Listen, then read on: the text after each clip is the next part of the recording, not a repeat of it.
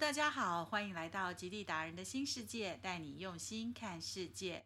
游轮终于慢慢恢复正常航程了，虽然因为各国政府防疫规定尚不明确，还是有一些航程会因而取消，但基本上已开始起航了。随之而来，大家最关心的就是游轮旅游保险。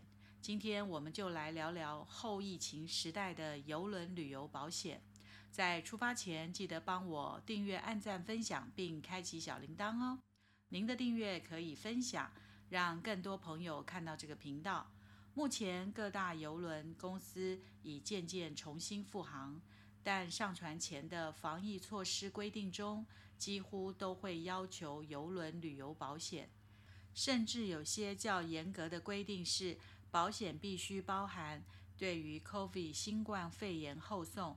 和医疗费用给付，出国旅游最重要的就是安全，所以旅游保险是非常重要的一环，尤其是要留意以下几个重点：第一，是否提供国际性旅游保险；第二，是否给付医疗费用 （medical expense）；第三，是否给付后送运输交通费用 （evacuation expense）。有些保险公司开宗明义即会告知，有些国家或旅游地区不列入保险范围内。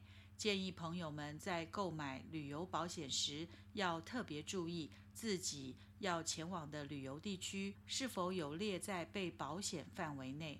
在国外生病住院所需负担的医疗费用非常庞大。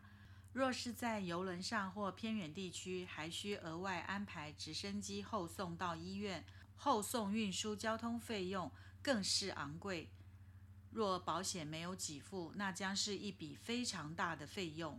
所以在选购旅游保险公司时，务必留意这三点：国际性旅游保险、医疗费用、后送运输交通费用。根据《富比士》杂志报道，目前国际上有提供 COVID 相关医疗保险的保险公司有五大家，如下：一、Nationalwide；二、HTH Worldwide；三、April International；四、Seven Corners；五、USI Affinity。若有搭乘邮轮旅游计划的朋友，可以上他们的官网查询，了解邮轮旅游保险详细内容。另外，也可向预定的邮轮公司询问，邮轮公司本身是否有提供或有合作的保险公司。如此一来，若在船上确诊，由保险公司联系后送运输交通工具，可能比较有效率。另外，关于南极邮轮的规定，可参考以下规则：一。于上船前一晚的旅馆入住前，必须出示七十二小时的 PCR 核酸检测阴性报告。二、入住旅馆时需再做一次 COVID-19 测试，而且呈阴性。三、必须出示完整接种疫苗的证明。船公司将确保全船人员百分之百都已接受完整接种疫苗，让旅客们能安心地完成一生一次的梦想。若旅客接下来尚有其他旅程，船公司会协助提供 PCR 核酸检测单位的资讯。让旅客接下来的旅程也能顺利平安。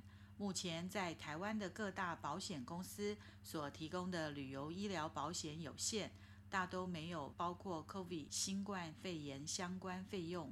若国人要前往搭乘游轮，建议还是要多花点心思做功课，仔细研究一下旅游保险哦。另外提醒您，南极航程已经开始启动了。想去南极旅游的朋友，可以考虑定位报名喽。可参考以下的资讯栏，我们的联络方式。今天就先跟大家聊到这儿，我是杰荣，我们下次再会，拜拜。